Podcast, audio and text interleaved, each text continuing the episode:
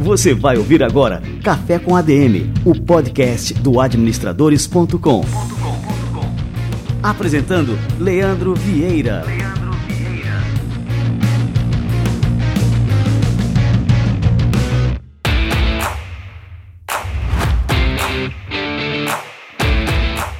Fala galera, está no ar mais um Café com a DM, a sua dose de cafeína nos negócios. Estamos começando o nosso episódio número 188.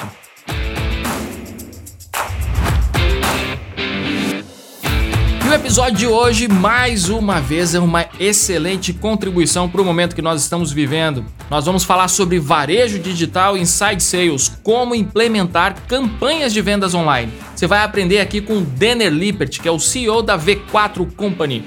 O Denner é uma fera, ele fundou essa empresa aos 18 anos de idade e hoje essa empresa já ajudou mais de 400 empresas em 7 países diferentes a aprimorarem processos de vendas por meio da internet. Fica ligado, daqui a pouquinho o Denner chega por aqui. E antes de mais nada, como de praxe aqui, vou passar uns recadinhos para vocês super importantes. O primeiro recado casa perfeitamente com o nosso Café com a DM de hoje. Vamos lá. Ouvintes do Café com a DM já sabem, tem sempre dicas aqui super legais para você que tem seu negócio e é empreendedor. E a dica de hoje é: você que quer colocar sua empresa na internet, mas não sabe por onde começar, procure a Local Web. Ela tem diversos produtos como criador de sites, criador de e-commerce, e-mail profissional, e-mail marketing, meios de pagamentos e muito mais. Todos fáceis de utilizar e por um preço super acessível. Além do suporte técnico preparado para te auxiliar. O hot site da Local Web conta com todos esses produtos e os serviços oferecidos e os preços praticados pela Local Web são impressionantes mesmo. Todas essas tendências em transformação digital, como computação em nuvem, ciência de dados, estão ao alcance de qualquer negócio hoje em dia com a Local Web. Local Web é a Big Tech para todo mundo e nesse momento de isolamento social, ter o seu negócio na internet é fundamental. Acesse o site bigtechparatodomundo.com.br bigtech para todomundo.com.br e entenda como você pode ter muito mais do que uma hospedagem de site com a Local Web. Show de bola! E a dica agora é como investir em tempos turbulentos.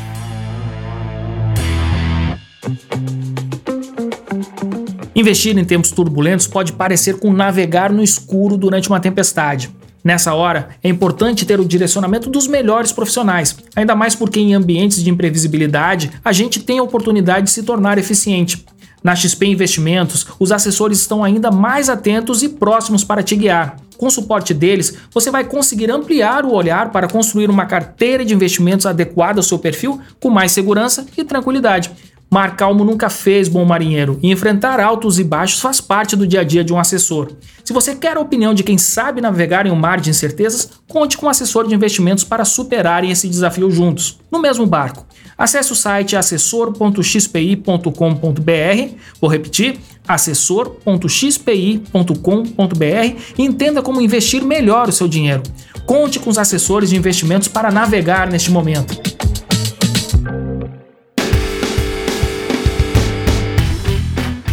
Muito bem, pessoal. Olha só, vou fazer um convite agora aqui para vocês. Nos dias 15, 16 e 17 de junho, ou seja, na segunda, terça e quarta-feira da próxima semana, acontecerá a segunda edição do Upgrade Summit, um evento online gratuito sobre liderança, negociação e inteligência emocional promovido pela gente aqui do administradores.com. São três dias de muito aprendizado e crescimento com palestras e aulas ministradas por grandes experts nacionais e também estrangeiros como o Daniel Goleman, o Howard Gardner e o Daniel Siegel. Acesse o site upgrade.com.br, beleza? Anota aí, upgrade.com.br. Veja a programação completa e inscreva-se gratuitamente. É o Upgrade Summit 2020. As definições de liderança foram atualizadas. E o Denner já tá chegando por aqui. E antes disso, só tenho mais um recadinho aqui do Google. Olha só.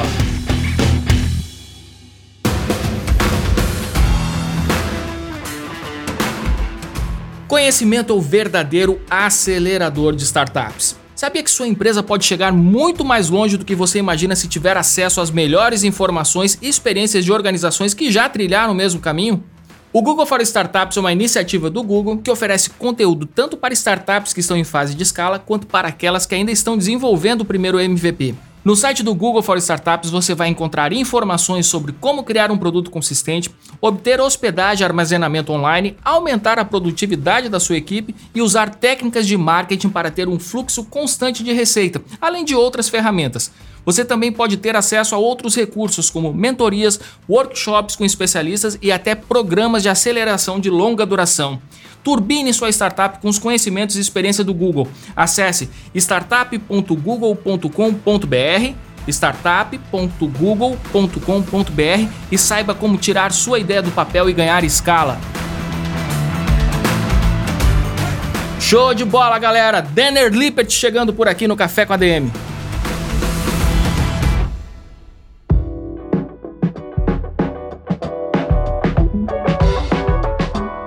Denner Liberty é CEO da V4 Company Assessoria de Marketing Digital, empresa que ele fundou aos 18 anos de idade. À frente da companhia, ele já ajudou mais de 400 empresas em 7 países a aprimorarem seus processos de vendas por meio da internet, incluindo a gigante Spotify. Hoje ele tem mais de 100 escritórios em todo o Brasil.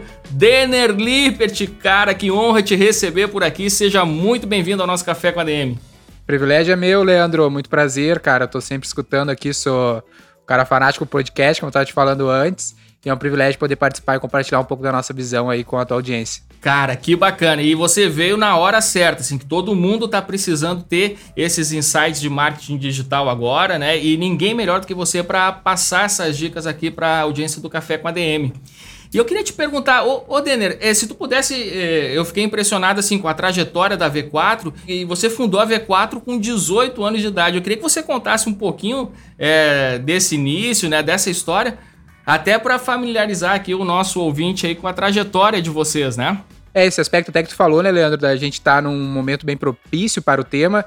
E eu não sei se sabe, mas a gente está no pico histórico de buscas por marketing digital no Google, né? Então meio que as empresas ficaram um pouco sem opções e agora é um grande momento para nós e poder dar o suporte para essas empresas com a nossa experiência.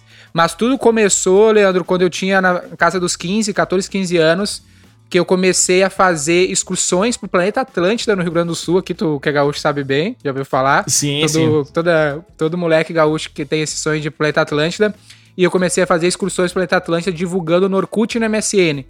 Dessa é a primeira experiência que eu tive. Eu comecei a fazer outras excursões para outros festivais da RBS, né, que fazia bastante desse tipo de evento. Eu queria ver o show do Charlie Brown Jr. naquela época, era meu objetivo. E eu fiz isso através dessa excursão Planeta Atlântida, vendendo no Orkut e no MSN. E aí eu comecei a fazer minhas próprias festas. Fazendo minhas próprias festas, sempre divulgando no Orkut no MSN. Eu cheguei a ter uma casa noturna com 17 anos, em sociedade com a minha irmã, obviamente, que tinha a idade legal para ter uma empresa naquela época, vamos dizer assim, e sempre utilizando as redes sociais, que era algo intuitivo para minha geração, né, que as pessoas estavam lá. Óbvio que eu não tinha os recursos que a gente tem hoje, mas foi um bom começo, vamos dizer assim. Aí eu quebrei esse negócio, essa casa noturna ali com os 17, e com 18 eu enxerguei essa oportunidade, né? Era 2012, o Facebook estava começando no Brasil, que as empresas contratariam o serviço de social media né? Que naquele momento eu vi, ah, isso que eu fazia para mim dava certo, tende a dar certo para outras empresas também, elas vão contratar isso. E aí eu comecei a prestar esse serviço de empresa de uma empresa para outra, né? Eu comecei esse negócio na cozinha da casa da minha mãe aqui na periferia do Rio Grande do Sul.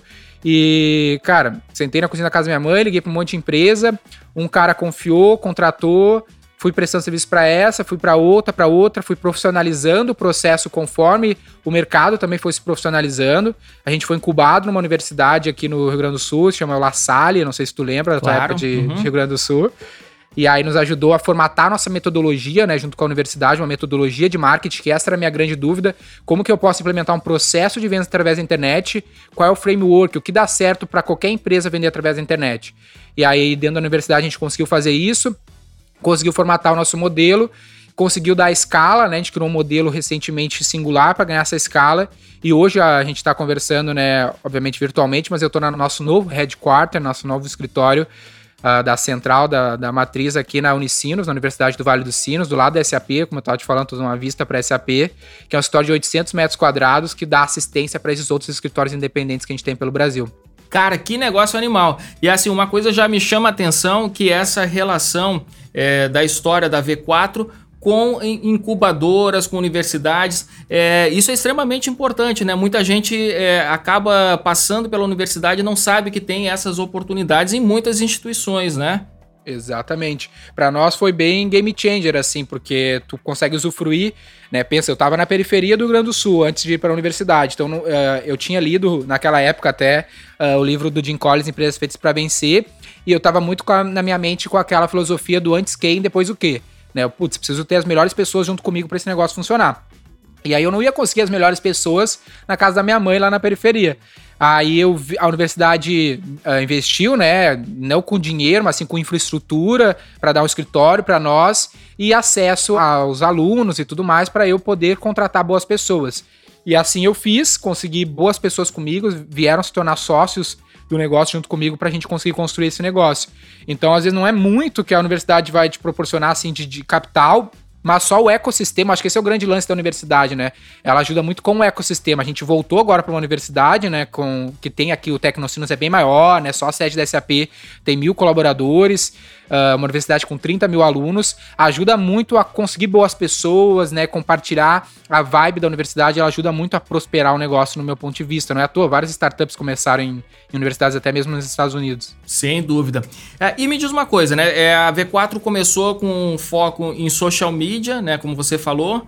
E aí, mais de lá para cá, de 2012 para cá, já são oito anos, o marketing digital evoluiu muito. É, qual que é a pegada agora?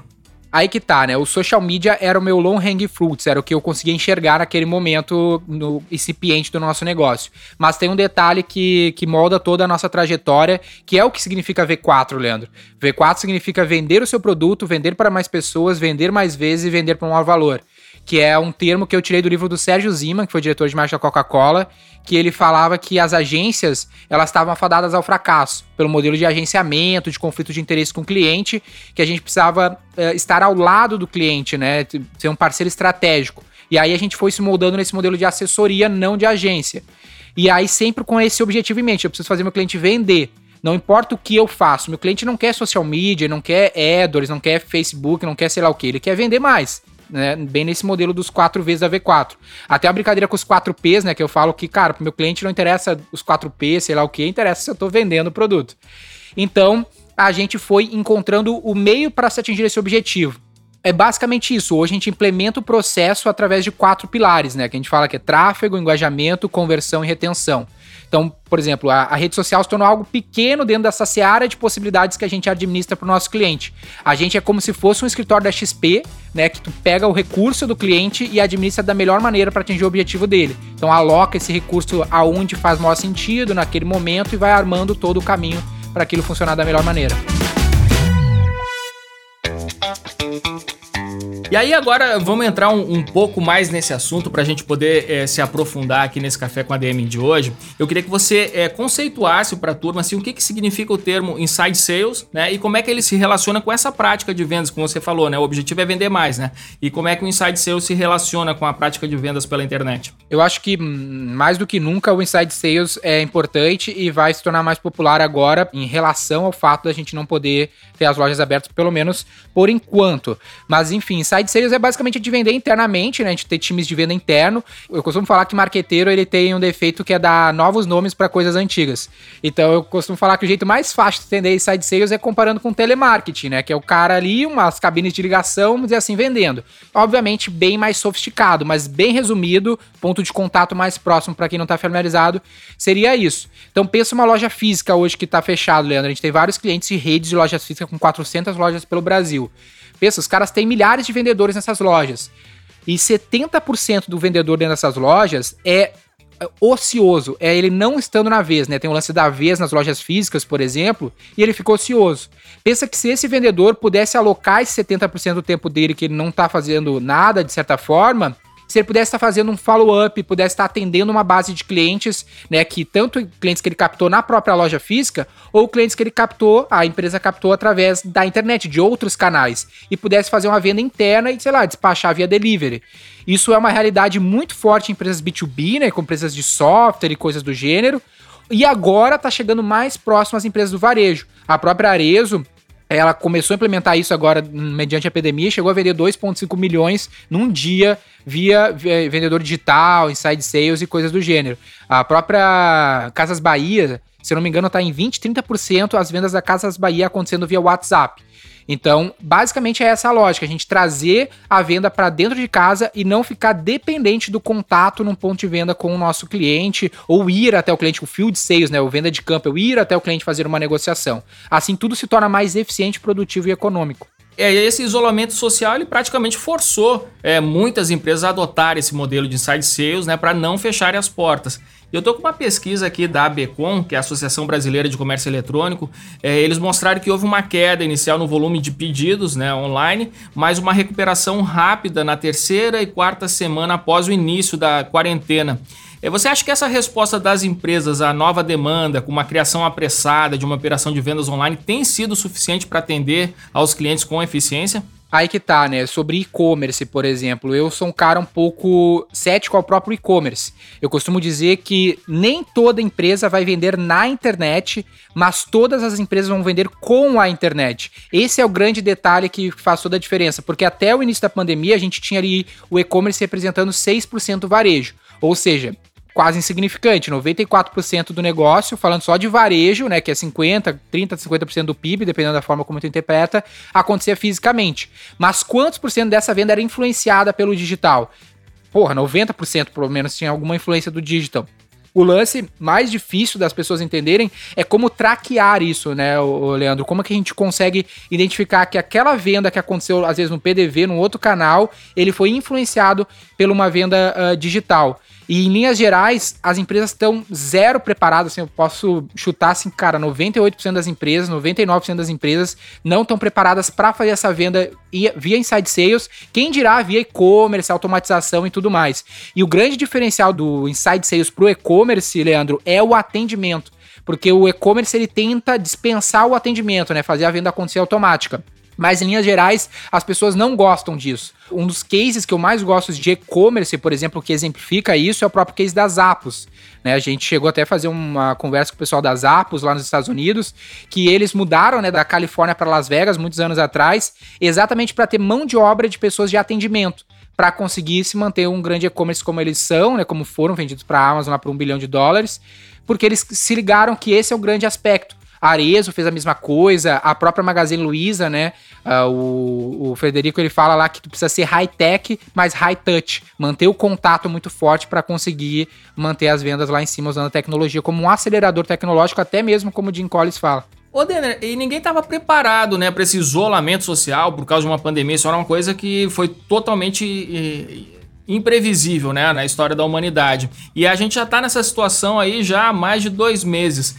Então, assim, para manter o caixa, muitos empresários acabaram optando por vender pela internet, seja através do e-commerce, seja através do próprio Instagram, seja através de um marketplace, enfim, né? Mas assim, sem nenhuma experiência prática no assunto, né? E acabaram gastando mais dinheiro do que deveriam. Como é que a gente pode estruturar? Vamos lá, fazer uma operação de vendas online, investindo de forma inteligente e com resultados rápidos, né? Isso também é importante nesse momento. É, o que eu te falei, a gente desenvolveu ao longo desses anos um framework, né, uma forma de interpretar esse processo de vendas através da internet. O primeiro aspecto que a gente tem que ter em mente é o tráfego, como que a gente vai ser visto.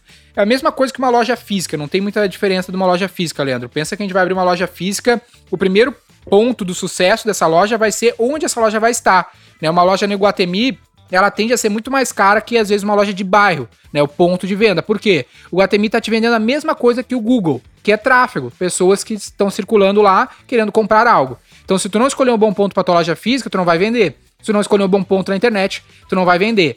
E em linhas gerais, esse ponto na internet depende de mídia, né? Depende de tu pagar pro Facebook, depende de tu pagar pro Google ou para blogs de nicho e coisas do gênero. Então esse é o ponto principal. E uma dica rápida de como a pessoa pode fazer isso é usando o Facebook, lá a ferramenta de anúncios do Facebook com a função de Messenger, de mensagem para o WhatsApp. Então tu consegue configurar campanhas no Facebook, a pessoa clica no anúncio e ela já chama direto no WhatsApp.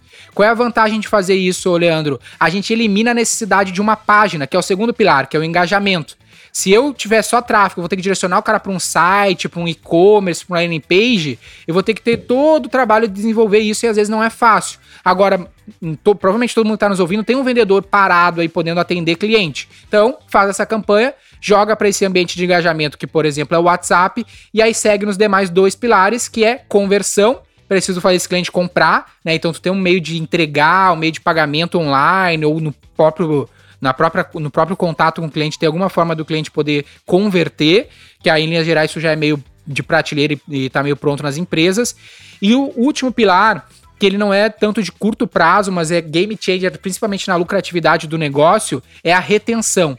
Se a gente não fazer esses clientes que a gente adquire da internet ou de outros canais, ô Leandro, reterem, continuarem comprando comigo e terem lifetime, que a gente chama, a gente não consegue ser lucrativo no longo prazo. Isso que faz a diferença entre empresas lucrativas e empresas não lucrativas.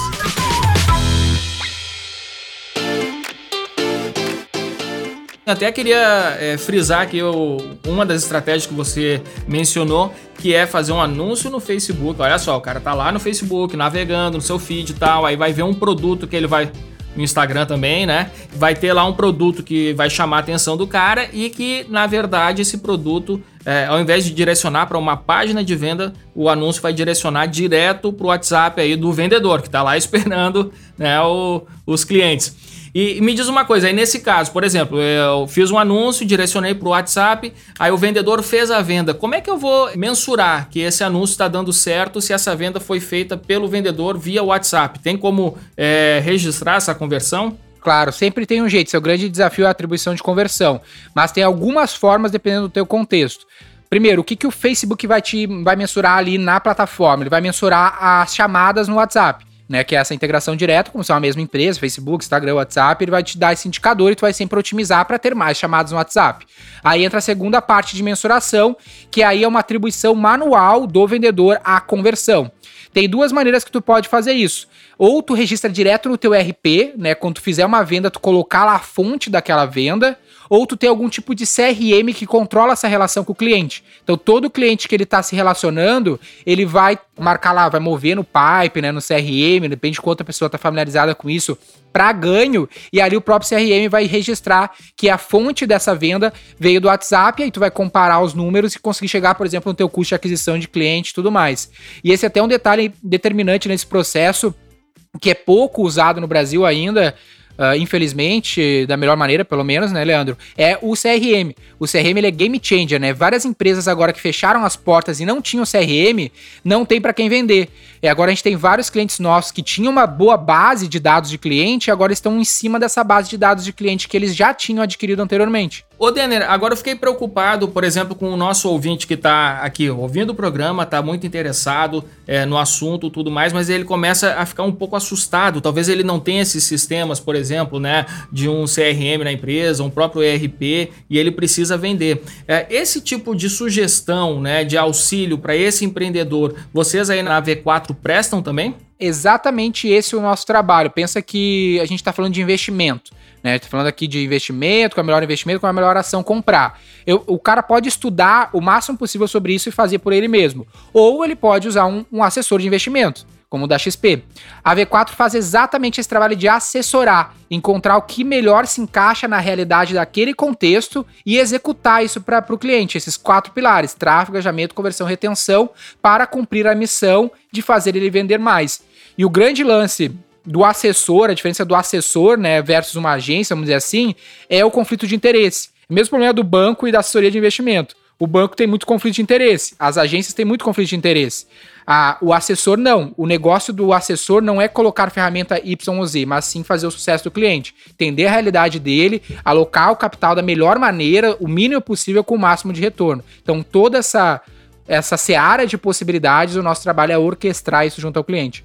Cara, que bacana. Olha só, então assim, é só para eu, eu, tinha essa preocupação aqui de desmistificar alguns termos, é, tornar é, visível essa, tornar clara essa visão para o nosso ouvinte que é possível ele digitalizar o negócio dele, que é possível ele fazer isso de forma rápida, não é complicado e também não é caro. Quero deixar isso bem claro aqui para o nosso ouvinte, né? Agora tem que ter assessoria correta para isso também, né?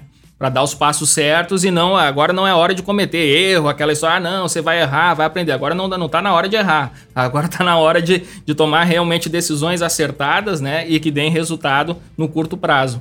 É, esse suporte estratégico ajuda muito a minimizar essas possibilidades de erro, porque tu tá aprendendo com o histórico de 500 outros negócios, outros milhões investindo em mídia para alocar no, no teu negócio. Eventualmente é importante que tu se mantenha sempre independente de um terceiro, seja uma agência, uma assessoria, para tu ter a chance de desplugar isso. Isso é sempre importante. Desde o deserto, tu te manter independente e ir montando o teu próprio time com o passar do tempo. Mas o teu time tá sempre numa bolha, ele tá vivendo só o mesmo negócio. Trazer um parceiro estratégico que pode ser plugado ou desplugado ajuda a acelerar e minimizar erros. Deixa eu aproveitar mais a tua presença aqui, Denner. Eu queria também uh, entrar mais em alguns outros assuntos né, que fazem parte desse universo do marketing digital. E um deles é o famoso BI, né? Business Intelligence. Né? Como é que a prática do BI é, funciona no marketing digital? É, eu costumo falar que o marketing hoje a gente consegue entrando um pouco nesse aspecto, mas quem tem um mínimo de experiência consegue entender que o marketing hoje ele tá mais para o matemarketing, né? Ele virou mais matemática do que arte, né? Esse tu tá familiarizado com o modelo de publicidade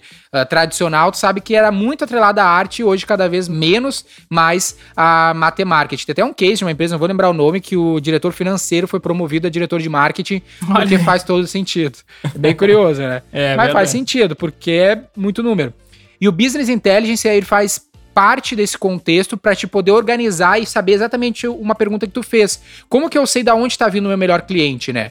Isso é necessário que tu consiga organizar todos os teus dados para tirar insights. BI é bem amplo, né? Business Intelligence, trazer inteligência para o negócio. Mas é basicamente eu ter os dados certos para tomar as decisões certas. Para te dar um exemplo, tem quatro coisas que a gente sempre olha num BI de marketing aqui na V4. O primeiro deles é CAC. Pergunto pro ouvinte, né? Ele sabe qual é o CAC dele, qual é o lifetime dele, quais são os melhores cohorts deles. Olha, Talvez aí, vamos, tá vamos, vamos, vamos conceituar a coisa. O que, que é o CAC? Vamos conceituar. Vamos CAC. Essas são as três coisas que ele tem que ter. Tem que saber, qualquer empresa, qualquer investidor uhum. que avalia um negócio, ele vê isso para ver lucratividade. CAC, custo de aquisição do cliente. Quanto te custa para trazer cada cliente para o teu negócio? Beleza. Segundo, lifetime value. Qual é o valor que o cliente traz ao longo da vida dele? Pensa, se eu paguei 100 reais para um cliente, Leandro, e ele veio e consumiu 100 reais de mim, eu tive prejuízo, teoricamente, porque eu paguei 100, ele comprou 100, considerando minha margem, eu tive um prejuízo. Sim. Perfeito. Porém, o que muda o jogo é o lifetime. Se ele se mantém relacionando e comprando comigo por 12 meses, esses mesmos 100, valeu muito a pena eu ter pagado 100 para ele. Pensa o Spotify.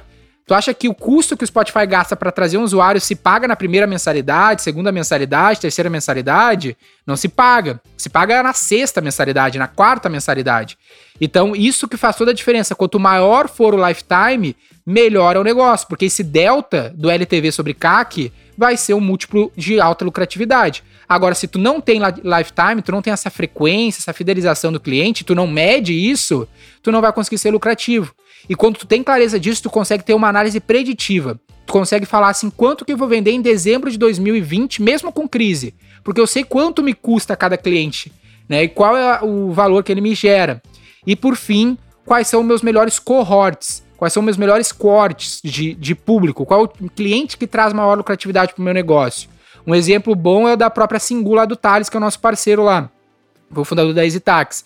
Na Singu, o Thales achava que mulheres de 18 a 25 anos eram o melhor cohort, era o melhor público, o melhor corte de público dele, porque tinha o menor CAC. Só que analisando os números, né, o Gabriel lá, que é o, o CMO da Singu, ele viu que não, esse corte tinha um baixo lifetime. E as mulheres de 30 e poucos anos tinham melhor lifetime, mesmo tendo um custo de aquisição maior, mas elas traziam maior valor ao longo da sua vida. Por esse motivo, eles, eles trouxeram a Débora Seco para o negócio, porque ela comunicava com o público que tinha o melhor lifetime, né? O Thales negociou para ela investir na Singu e virar o rosto da empresa, né? Então, essa lógica vai fazer tu tomar decisões mais inteligentes. Em que canal eu invisto? Esse canal traz o público que traz o melhor lifetime, e aí tu aloca melhor todos os seus investimentos e tu tem um mate marketing de fato no teu negócio. Cara, que aula de marketing digital que a gente está tendo aqui hoje com o Denner Lippert da V4 Company. E, bom, e falando então de Business Intelligence, né? A gente viu aqui a importância, viu essa tendência, né, de transformar é, eu acho que não é transformar, mas assim, de aliar cada vez mais uh, essa inteligência de negócio ao marketing, né? E aí tem muitos números que a gente tem que analisar. E como é que é, essa união do Business Intelligence com Inside Sales pode reduzir o, esse custo de aquisição dos clientes? Exatamente, aí que a coisa faz diferença. A Vou mágica, te dar um exemplo. né? É, cara, pega aí quantos clientes estão nos ouvindo, uh, ouvintes estão nos ouvindo, empresários, que fazem, sei lá, panfleto, fazem rádio, fazem até internet e não sabem quanto é que é o custo de aquisição do cliente. Eu tenho um cliente que ele investia antes da pandemia e antes de trabalhar com a gente, 8 mil reais por loja, ele tem 160 lojas em panfletos. E não tinha clareza de quantos clientes aquele panfleto traz. E eu não tô defendendo que o panfleto possa ser um mau negócio, pode ser um bom negócio. Mas eu falei para ele, cara, vamos colocar um cupom nesse panfleto. Vamos botar alguma coisa que eu possa mensurar quantos clientes novos aquele panfleto me traz, né? Que o CAC é para cliente novo, não para cliente velho, para eu ver quanto que isso vai gerar ao longo do tempo e ver se vale a pena a gente eventualmente manter esse panfleto. Então eu preciso ter essas medidas para trazer essa inteligência. E aí se eu trago inside sales, eu falei para ele, ele estava investindo muito no e-commerce, o e-commerce não estava indo bem. E eu perguntei quanto que a gente está investindo na internet, né, em mídia digital, para trazer clientes para as lojas físicas. Não tinha investimento nenhum para esse objetivo. E eu falei, cara, vamos investir para gerar leads, né? Gerar contatos na internet, que eu jogo para esses teus vendedores que estão 70% do tempo deles e tem mil vendedores na rede, ociosos, para eles atender esses clientes nesse período ocioso que eles estão dentro de casa, para eventualmente vender para esses clientes. Aí a tua taxa de conversão ela simplesmente dispara. A venda automática, a pessoa comprar sem atendimento, é uma taxa de conversão. Agora, com o atendimento, com inside sales, cara, a gente tá falando de 10 vezes. Eu tenho um produto na V4 que eu vendo uh, uns cento e poucos mil reais por mês dele, um, um produto de educação nosso, que ele vende zero automático. Não vende nada. Se eu boto sem ter atendimento, ele não vende. O próprio Gestão 4.0, que é um curso que a gente faz junto lá com o pessoal, com o Thales, com o Alfredo, com o Nardon, ele é um curso que lá 50 empresários pagam 20 mil reais para participar, vende zero automático. Então, se a gente não coloca um processo de atendimento, a tua conversão ela cai a níveis de praticamente tornar insustentável o negócio únicos negócios que conseguem botar uma máquina de vendas automática, assim, que relativamente compensa o CAC pelo LTV, são quando o ticket é muito baixinho, a barreira de entrada é muito baixinha, que não é a realidade da maioria dos negócios. Cara, que fantástico. Eu tô ressaltando aqui, acho que vou até me tornar repetitivo, mas é uma aula que você tá dando aqui agora, cara. Tô aprendendo muito, né? E entusiasmado já para colocar em prática muita coisa, né? É, me diz outra coisa, Denner. Quando a gente fala de inside sales, a gente sabe que existe aquela premissa né, de vender para leads que já são qualificados, que já estão aquecidos, já no ponto ali para comprar. Né? Então, assim, a, quando a gente coloca o nosso time ali para vender para esse tipo de lead, a, a nossa taxa de conversão é muito maior. Mas isso significa descartar a captação de novos leads né, e possíveis clientes para o negócio? Aí que tal? por que, que existe esse senso comum, vamos dizer assim, conforme tu falou, de esperar esse lead esquentar e tudo mais? Porque a gente, no universo marketing digital brasileiro, tá bastante familiarizado com o lance do inbound. Né, de eu produzir um e-book, captar leads, né, que não são tão longe de ser uma oportunidade, e eventualmente esquentar esse lead, aí esse lead eventualmente comprar de mim. Uh, a gente não curte muito esse caminho no curto prazo com os nossos clientes. A gente prefere ir para o marketing direto né? Que é o quê? Pensa que 90% dos clientes que estão nos ouvindo, eles têm produtos no qual o cliente tem alto nível de consciência. Exemplo, geladeira. Tu vendo geladeira, tu sabe que é uma geladeira, tu sabe quanto precisa de geladeira. Eu não preciso produzir um e-book sobre geladeira. Entendeu? Agora, se eu tenho um baixo nível de consciência, eu sou um software, eu sou um curso que é novo, aí eu preciso convencer as pessoas que elas precisam daquele software, software, preciso convencer as pessoas que elas precisam daquele curso. Mas isso não é 99% das pessoas que estão nos ouvindo. 99% das pessoas que estão ouvindo, nos ouvindo trabalham para públicos que já têm clareza da necessidade. Então a gente pode fazer campanhas de marketing direto, no qual é gritaria, varejo mesmo. É, cara, eu tenho um produto, soluciona teu problema, cadastra aqui para comprar. Que ele vai trazer venda num curto espaço de tempo com CAC que se paga. Então tu consegue alocar boa parte do teu capital nisso, entendeu? Pensa para mim, cara, eu invisto 70, 80% do meu investimento em canais de marketing direto. Por exemplo, Google Search, para quem está buscando por marketing digital, né? Contratar serviço de marketing digital, implementar Inside Sales. O cara se cadastra, meu time atende, faz uma qualificação, né, que a gente chama no Inside Sales, né? Eu tenho uma pessoa que ela qualifica, o Leandro se cadastrou, vai o André ligar pro Leandro e falar: oh, Leandro, tu tem necessidade, entender um pouco mais da tua necessidade, do teu tamanho de empresa, para ver se se qualifica para o nosso perfil de cliente. Se o Leandro passar no filtro, o André marca uma reunião com o Sobral, que é o nosso executivo de vendas. Aí o André só fica filtrando esses leads manualmente e passando para o nosso vendedor mais qualificado fazer a venda, no caso da nossa venda que é um pouquinho mais complexas. Em outras vendas de varejo, que ainda é uh, o nível de consciência ainda é muito maior que o nosso e, o e a barreira para o cliente é bem menor, tu nem precisa desse qualificador, tu consegue passar direto e conseguir ter uma taxa de conversão que isso justifique. E agora eu tô pegando alguns casos aqui de lembrança. É, por exemplo, assim, quando a gente está navegando ali no, no, Instagram, volta e meia a gente vê aqueles produtos, normalmente algum produto da China, né? Mas que chama a nossa atenção ali pela usabilidade e tal, e a gente fica. É, a gente é, se atrai por conta do produto, né? Da propaganda, do vídeo, alguma coisa que chama a nossa atenção. E a gente não sabe nem quem é o cara que está vendendo.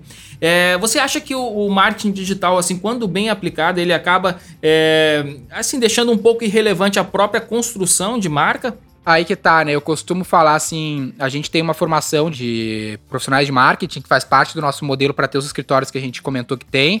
Se chama cientista do marketing, né? Que é a aplicação do método científico ao marketing digital. Uh, e a lógica é o que, Leandro? Uma das coisas que eu evidencio nesse curso é fundamentos de marketing, que vai lá no ponto que a gente começou falando da faculdade. Que hoje tem muito. Olha só, as empresas estão nos ouvindo para contratar um cara de growth, né? Que a gente fala, um cientista do marketing. O como é difícil tu contratar esse cara hoje. Por quê? Ou tu tem os profissionais de marketing que sabem muito de fundamentos, aquele marketing antigo, mas não sabe do growth das ferramentas novas. Ou tu tem os caras que fizeram algum curso de tráfego digital, mas não sabe de fundamentos de marketing. Então não sabe, sei lá, Kotler, 4Ps. E eu começo todo o meu curso de growth, lá o cientista do marketing, falando de fundamentos. Porque eu falo aquela velha prática, né? A boa publicidade, o bom, a boa estratégia de growth, não vai ter hack que eu vou te passar aqui que vai vender um produto ruim. E às vezes tu tem um produto tão bom que tu pode fazer uma estratégia de growth safada e ruim que vai vender, porque o, o fundamento é muito bom. É tipo assim, ó, a Apple. A Apple tem a melhor estratégia de growth hacking do mundo ou ela tem um puta produto que, cara, na real, não precisa de muito growth hack para se vender? Spotify, o trabalho que a gente fez com a Cubo pro Spotify. Cara, não tinha complexidade na estratégia de growth, né, de marketing, compra de mídia. O produto era muito bom, tinha, a gente fala de growth engineer, né, que é o, o growth do produto. Porque às vezes o bom produto, ele já ele reduz muito o teu custo de aquisição, reduz muito o aumenta muito a taxa de conversão e facilita muito o processo. Então eu acho que esse aspecto é o que pega nesse contexto que tu tá falando. Pensa, cara, tu precisou passar por um puta funil de venda para comprar o Netflix? Não, o produto é muito bom, a barreira de entrada é muito baixa, que, cara, tu viu o primeiro anúncio, tu já se cadastrou e já virou usuário, entendeu?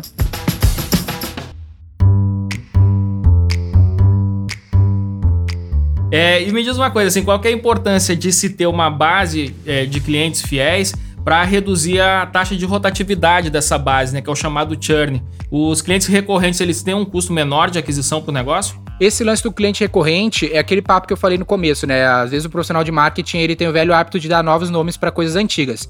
Mas tudo isso tem a ver com aquele velho papo do comércio de fidelizar cliente, né? Todo comerciante sabe que fidelizar cliente é importante. Aí tem novas análises, novos termos para isso.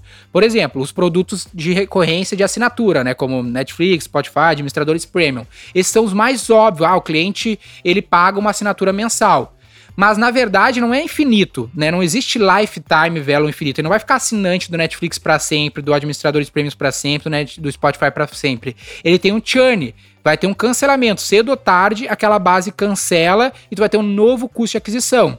Só que pensa, o ticket do, desses produtos de assinatura mais pop é bem baixinho. Versus o cara que tem um varejo, né? Que vende produtos, às vezes, de. Pensa um, uma imobiliária. Imobiliária não tem recorrência, o cara compra uma casa na vida. Só que é um ticket de 400 mil, 600 mil, 1 milhão de reais, 2 milhões de reais. Qual que é o negócio melhor ou pior? No ponto de vista de CAC e LTV, o da imobiliária é tão bom quanto. Óbvio que tu tem um problema de escala daí, que é outra história. Mas em linhas gerais, tu precisa ter um ótimo lifetime em relação ao teu custo de aquisição. Então, esse delta que tu tem que estar tá sempre medindo. Se tu não tiver recorrência, frequência de compra, tu não vai ter esse múltiplo do teu custo de aquisição de uma maneira lucrativa. Então, aquele teu trabalho de adquirir um cliente, aquele teu investimento para adquirir um cliente, ele não vai estar tá tendo a performance ou retorno, o máximo de performance, o máximo de retorno que ele poderia ter. Pensa que a gente adquiriu um cliente uma loja de roupa, o mais, o mais pop possível aí, que todo mundo tem familiaridade, na reserva né? Adquiri uma, um cliente na reserva. Paguei mídia pro Facebook e, cara, cada 500 reais que eu gastei no Facebook eu trouxe um cliente. Aí foi lá o Leandro pela primeira vez na vida comprar na reserva. E aí ele gastou 600. Como eu falei, trouxe prejuízo para a reserva, que custou 500 para trazer o Leandro. Só que se o Leandro virar cliente fiel, né, o famoso fidelizar o cliente, e ele comprar 4, 10 vezes por ano da reserva, ele vai ter lá um, um ARPO, né, uma receita média de 5 mil, 10 mil reais ao longo da vida dele com a reserva. Pagou muito bem aqueles 500 reais. Agora, se a experiência for ruim no PDV, né, se o NPS for baixo, se o Must Have Score, tem as técnicas para medir isso forem baixas, tu não vai ter a frequência de compra do Leandro e não vai ter esse delta, esse múltiplo de retorno sobre investimento de uma maneira que seja lucrativa. Para dar um número para a audiência, Leandro, o Netflix tem esse delta de, do LTV sobre CAC que é absurdo, é 10 vezes. A cada real, que o, a cada dólar que o Netflix gasta para adquirir um cliente, ele coloca 10 vezes de margem de contribuição, de lucro no negócio. Óbvio, ele ainda queima caixa, porque ele tem um problema daí de fluxo de caixa, né? Mas em top line ele consegue fazer esse indicador que é muito agressivo, né? O ideal que a indústria fala é que tu tenha esse número em, torno de três vezes. Ô, Denner, é, existe uma expectativa de quando esse isolamento acabar que as coisas vão voltar ao normal. E eu tô até falando normal aqui entre aspas, né? Mas assim, a, alguns especialistas estão falando que os clientes vão voltar a frequentar shops, que estão ansiosos por isso, né? E voltar para as lojas e tudo mais, da mesma maneira que era antes da pandemia. Mas assim, a gente pode prever que tem sinais profundos de mudanças aí que vieram para ficar. E assim, esse hábito, por exemplo, que muita gente está desenvolvendo agora, que não tinha antes, né? De comprar pela internet, até mesmo de comprar do varejo ali do bairro via internet, que isso é uma coisa que veio para ficar. É, você acha que o, o, o, que esses empreendedores estão fazendo agora para se digitalizar é o suficiente para montar uma operação de inside sales que é, seja também eficaz e eficiente lá na frente, quando a gente voltar ao normal? Eu acho que de fato a gente vai voltar ao normal e quando a gente fala de macroeconomia sempre é difícil, né? Porque é macro demais, então é meio média de tudo para cada setor, cada área da economia, acho que as coisas vão se comportar de maneiras diferentes. E a resposta é que, cara, de fato não.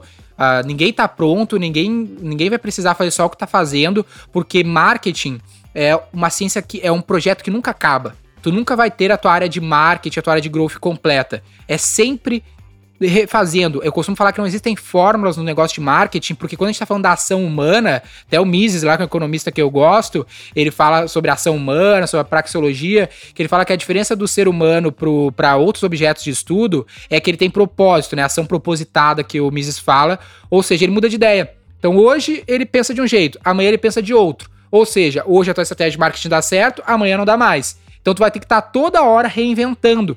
E esse é um ponto importante da tua cultura na tua área de marketing ter clareza. Que, cara, não vai estar pronto nunca. Tu vai ter que estar tá sempre fazendo sprints, né? Aquelas metodologias ágeis, sempre testando, encontrando e adaptando a, os formatos que dão certo no teu negócio a todo momento. Então é meio que uma paranoia produtiva que o teu negócio precisa ter, principalmente dentro da área de growth e marketing. E é interessante também a gente observar, né, que a gente vai fazendo esses testes. Muitas vezes a gente faz um teste que dá muito certo, mas dá muito certo só num momento específico. É, então quer dizer assim, é aquela velha máxima, né, a, a, os resultados passados não são garantias também de resultados futuros, né, no marketing digital também mais uma vez voltando para fundamentos de marketing, né? Que a gente tem lá o velho ciclo de vida do produto.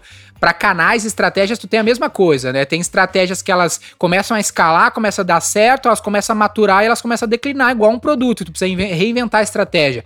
Por N aspectos, o consumidor se acostuma, aquilo perde efetividade, o concorrente copia, alguma circunstância muda.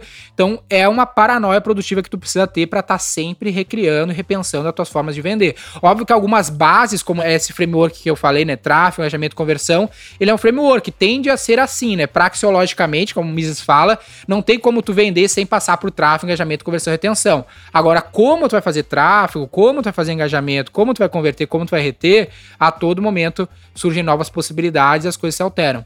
Show de bola! Ô Denner, agora o nosso ouvinte aí que tá interessado, que tá precisando de ajuda, o que, que ele tem que fazer para contar com a V4 Company aí, para auxiliar ele nesse processo? Cara, primeiro assim, ó, tenho duas dicas também de podcast. A galera que gosta de podcast, a gente também tem um feed de podcast. Tem o V4Cast, que é o nosso podcast de entrevista, né? Podcast que eu já entrevistei o, da, o pessoal da Areza, o pessoal da Zapos, que a gente fala, Bruno Nardon, lá da RAP, que fala bastante sobre esses aspectos que a gente falou aqui. E para tráfego especificamente, a gente tem o Roy Hunters, né? Os caçadores de retorno sobre investimento, vamos dizer assim, que a gente fala só sobre tráfego. Aí tu pode te familiarizar um pouco mais com o nosso conteúdo e depois, né, acessar V4 Company, bota no Google Google V4 Company, né? v4company.com, te cadastra lá e conversa com a gente. Passa pelo nosso processo Inside Sales para testar um processo Inside Sales, ver como acontece, quem vai te ligar, é o que, que ele vai falar. É, cara, é um teste. Faz esse teste para te entender como esse processo de side sales acontece, que aí o nosso time, eventualmente, tu passa pelo processo, conversa com o nosso time e a gente vai encontrar uma melhor maneira de te ajudar se isso fizer sentido pro teu negócio, alocando um profissional mais próximo de você. Esse é o grande lance dos nossos escritórios independentes, né? Tipo a XP do marketing digital. Quem vai te atender é alguém que entende o teu setor e mais do que isso, tá perto de você, independente de onde você estiver no Brasil, que a gente tem capilaridade para atender empresas de qualquer lugar.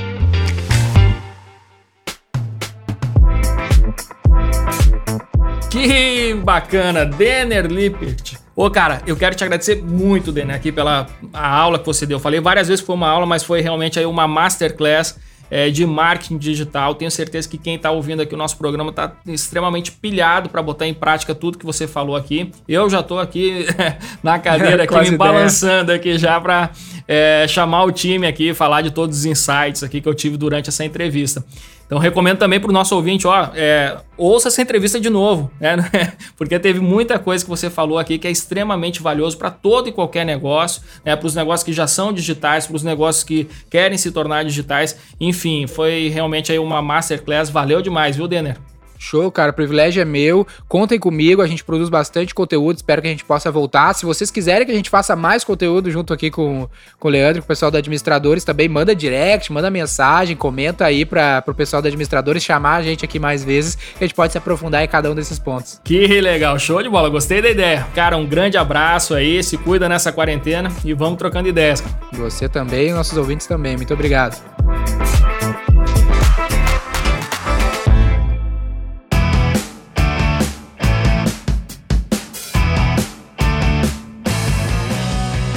Maravilha, cafeína pura hoje no Café com a DM. Cara, eu tô totalmente pilhado para colocar em prática todos os insights que eu tive aqui hoje com Denner Lippert. Vale a pena demais você grudar nesse cara, acompanhar o conteúdo dele, entrar em contato lá com a V4 Company para saber como que eles podem ajudar a sua empresa também a aumentar as vendas né, nos meios digitais. Enfim, o cara é uma fera e eu sou fã dele e recomendo demais aqui o trabalho tanto dele quanto da V4 Company. Muito bem, turma. Este foi o nosso Café com a DM de número 188. Na semana que vem a gente volta com mais cafeína para vocês. Beleza então? Então até a próxima semana em mais um episódio do Café com a DM, a sua dose de cafeína nos negócios. Até lá.